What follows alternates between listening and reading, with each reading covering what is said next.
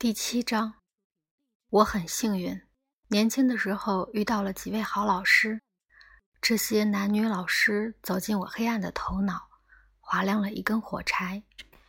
其中一位老师就是萨蒂什·库马尔先生，他是我在小修院的生物老师，也是个活跃的共产主义者，总是希望泰米尔纳德能停止选举电影明星。而走喀拉拉邦的道路，他的长相十分奇特。他光秃秃的头顶是尖的，却长着我所见过的最让人难忘的双下巴。窄窄的肩膀陡然让位于像一座山一样巨大的肚子，只是这座山是立在空中的，因为它戛然而止，垂直消失在裤子里。让我苦恼的是。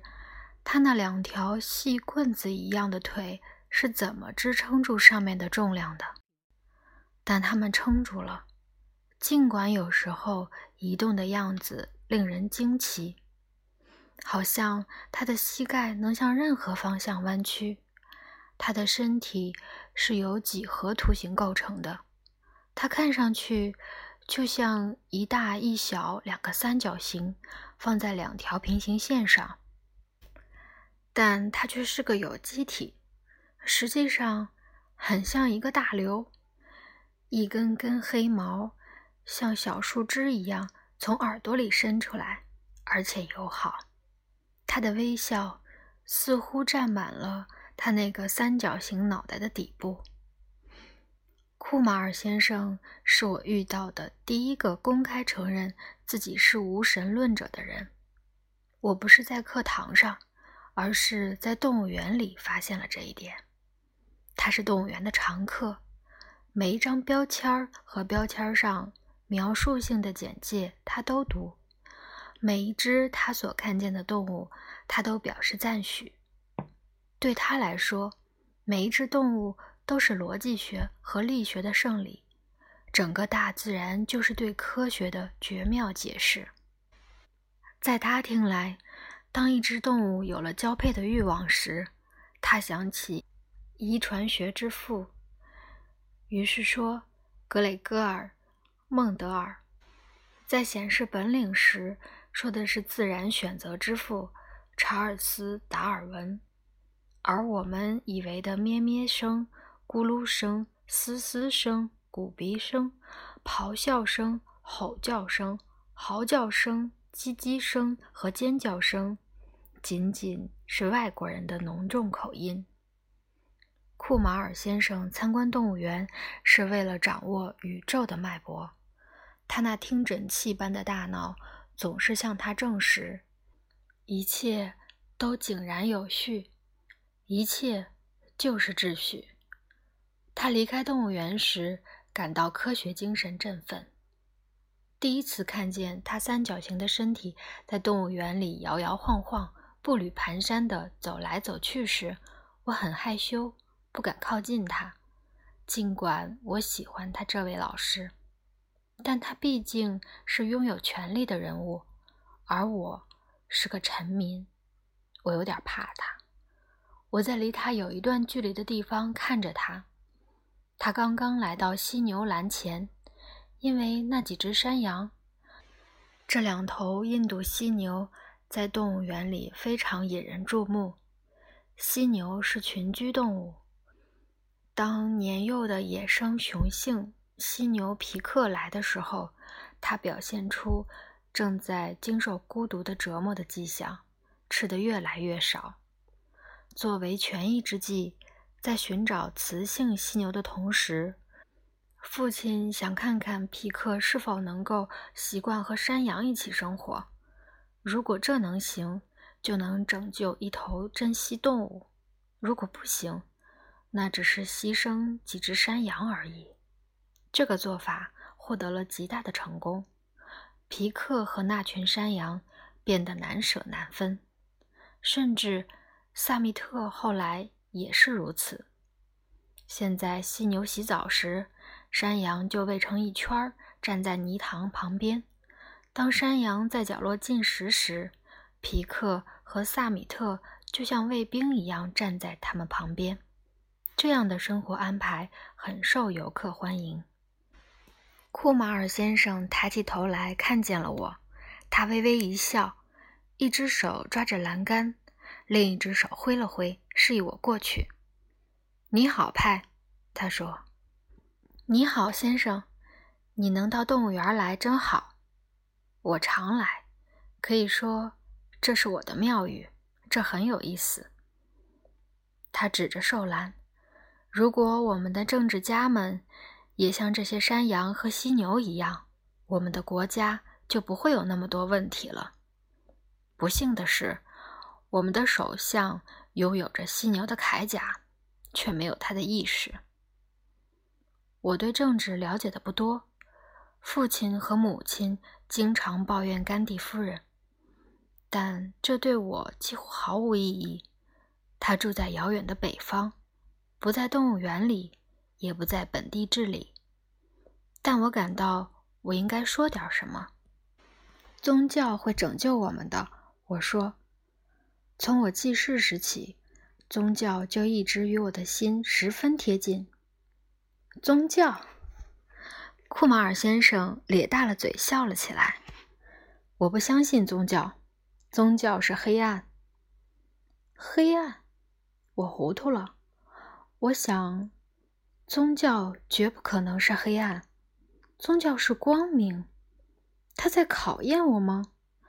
他说宗教是黑暗，是不是像他有时候在课堂上说诸如哺乳动物都会下蛋之类的话？看看有没有人会纠正他。只有鸭嘴兽先生。对现实做科学以外的其他解释都是毫无根据的。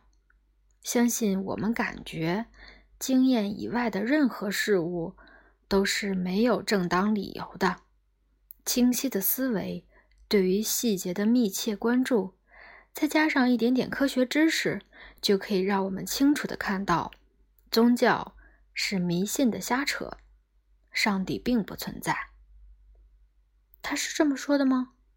还是我记得后来的无神论者的话？不管怎么样，是诸如此类的话。我从来没有听到过这样的话。为什么要忍受黑暗呢？只要我们关注看，就会看到一切就在这儿，如此清晰。他正指着皮克。虽然我非常欣赏皮克，但从来没有把一头犀牛想成一只电灯泡。他又说话了。有人说，上帝在一九四七年瓜分期间死了，他可能是在一九七一年的战争期间死了，或者也许他昨天在本地治理的一家孤儿院里死了。有些人。就是这么说的，派。我像你这么大的时候，整天躺在床上，遭受小儿麻痹症的折磨。每天我都问自己：上帝在哪里？上帝在哪里？上帝在哪里？上帝一直没有来。救我的不是上帝，而是医药。理性是我的先知，他告诉我，就像手表会停一样。我们也会死，生命结束了。如果表走的不准，我们必须修理它。就在这儿，就在现在。总有一天，我们会控制生产方式，地球上就会有公平了。这番话让我有点受不了了。语调是对的，深情而勇敢，但是细节。似乎冷酷严峻，我什么也没说，并不是害怕触怒库马尔先生，我更害怕他随口说几句话，就可能毁掉我热爱的某样东西。要是他的话对我产生的效果就像小儿麻痹症一样，怎么办？那一定是一种非常可怕的疾病。如果。他能杀死一个人心中的上帝，他走开了，跌跌撞撞，摇摇晃晃。平稳的地面在他的脚下，仿佛成了汹涌的大海。不要忘了星期二的考试，好好用功吧。三点一四。是库马尔先生。他成了我在小修院最喜欢的老师，和我在多伦多大学学习动物学的原因。我感到和他有一种亲缘关系。我第一次知道了无神论者。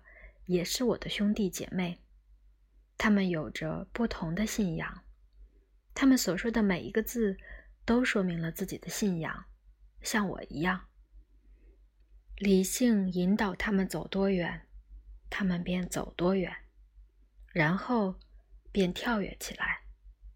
老实说，让我生气的不是无神论者，而是不可知论者。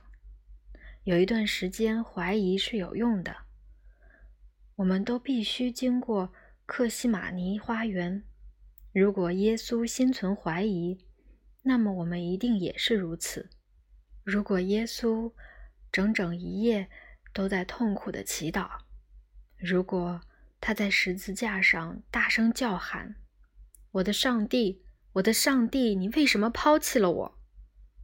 那么，我们肯定也可以怀疑。但是我们必须向前。选择怀疑作为生活哲学，就像选择静止作为交通方式。